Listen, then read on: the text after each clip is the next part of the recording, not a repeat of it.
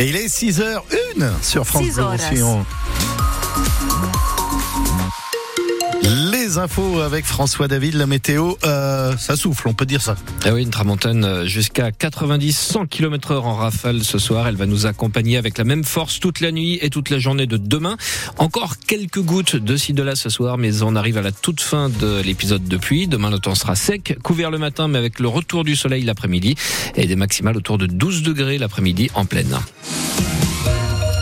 À la une ce soir, euh, c'était pas la peine d'en faire tout un fromage. Tout ça pour ça, c'est ce qu'on a envie de dire après euh, la fausse alerte euh, ce matin à l'aéroport de Perpignan. Le bâtiment a dû être évacué pendant plusieurs heures à cause d'un bagage suspect repéré lors des contrôles d'embarquement pour le vol Ryanair vers Agadir. Les 150 passagers et une cinquantaine d'employés de l'aéroport ont été mis à l'abri. Des démineurs ont été appelés depuis Montpellier.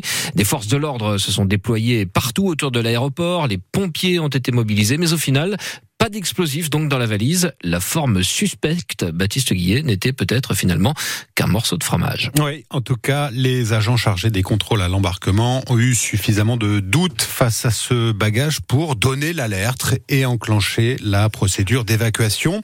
Une forme suspecte, donc, dans la valise, peut-être des pains d'explosifs, des câbles aussi pouvant faire penser à un dispositif de mise à feu.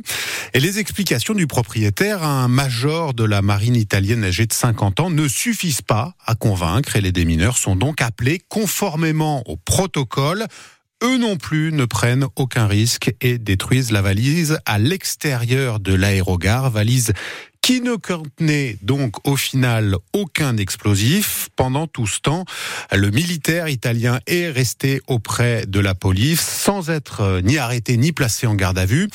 Il assurait en fait que son bagage ne contenait que euh, des habits, des effets personnels, du matériel multimédia et donc un morceau de fromage, ce qui a pu être pris pour une pâte explosive. Il a été laissé libre, sans aucune poursuite et donc sans valise. Voilà, et donc le trafic a repris normalement à la mi-journée à l'aéroport de Perpignan. Par contre, là, il s'agissait bien d'armes tout à fait réelles, un véritable arsenal découvert chez Alain Delon dans le Loiret. Les gendarmes ont mis la main sur plus de 70 armes à feu euh, que l'acteur détenait sans autorisation, selon les premières investigations. Également des milliers de cartouches. Une enquête est en cours, notamment pour détention illicite d'armes. Toujours de grosses perturbations ce soir sur l'autoroute. Les agriculteurs espagnols ont mis leurs menaces à exécution depuis ce matin. Ils manifestent avec une centaine de tracteurs sur l'AP7 entre Gérone et Figueres. La circulation est totalement coupée dans le secteur. Des milliers de camions ont été stockés côté français au niveau du Boulou. Sur l'autoroute A9, les voitures qui circulent vers le sud ont toujours l'obligation ce soir de sortir à Lecate et d'emprunter ensuite le réseau secondaire. Le blocage doit se poursuivre demain et les manifestants vont rester sur l'autoroute toute la nuit. Ils y ont même prévu un concert ce soir. Et pendant ce temps-là, les commerçants du Pertus font grise mine. Oui, avec la répétition de ces opérations de blocage depuis un mois, que ce soit côté français ou côté espagnol, la fréquentation est en forte baisse dans les commerces du Pertus, Mélanie Juet. Oui, le contraste est saisissant. Beaucoup de voitures défilent sur l'avenue principale du Pertus pour aller en Espagne, à défaut de prendre l'autoroute. Mais dans les commerces, c'est le calme plat, comme le confirme Omar.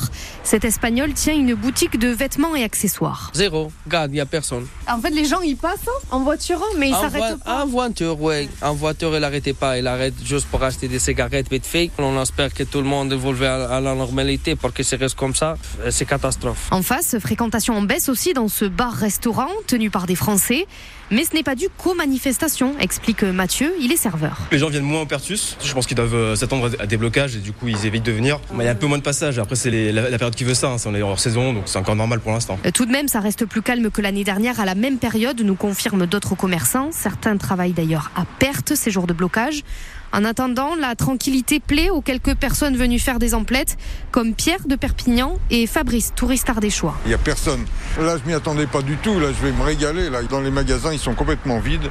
Ça va être très bien. Il y a moins de monde, on dirait aujourd'hui. hein. Il y a beaucoup plus de place donc pour se garer. Donc on va peut-être profiter pour manger, voilà, faire deux achats et passer la journée. Les commerçants espèrent euh, avec impatience le retour des clients aux vacances de Pâques, vacances qui lancent officiellement la saison. Voilà pour le Pertus, secteur euh, affecté par cette nouvelle opération de, de blocage, mais c'est pas le seul endroit affecté aujourd'hui.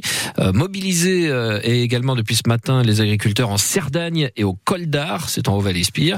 Et puis depuis quelques heures, la route entre Cerbère et Portbou est également fermée à la circulation, mais cette fois c'est à cause de la tramontagne qui souffle fort dans le secteur, avec des rafales enregistrées à plus de 130 km heure au niveau du Cap Béar. Pour revenir aux agriculteurs, mais cette fois côté français, le, le gouvernement tente toujours de calmer la colère. Le ministre de l'économie annonce ce soir avoir reçu le soutien des banques pour mettre en place deux dispositifs d'aide.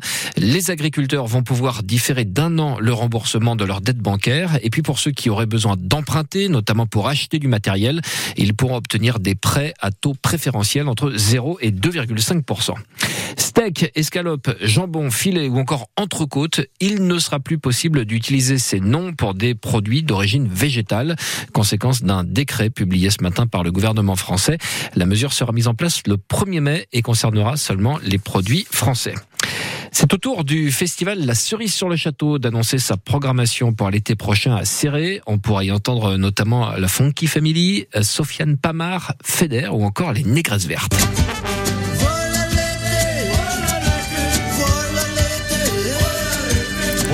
À propos. Voilà l'été. Mais il aurait plutôt fallu chanter peut-être Voilà l'automne, puisque le, la deuxième édition de, de, ce festival, la cerise sur les châteaux, euh, est déplacée fin septembre, du jeudi 19 au dimanche 22 septembre, sans doute conséquence des, des Jeux Olympiques, euh, qui font que de nombreux festivals ont, dû euh, eh avoir lieu soit avant l'été, soit après l'été. Voilà. Mais ce sera toujours dans les jardins du château d'Aubéry pour cette deuxième édition. Il est 18h07.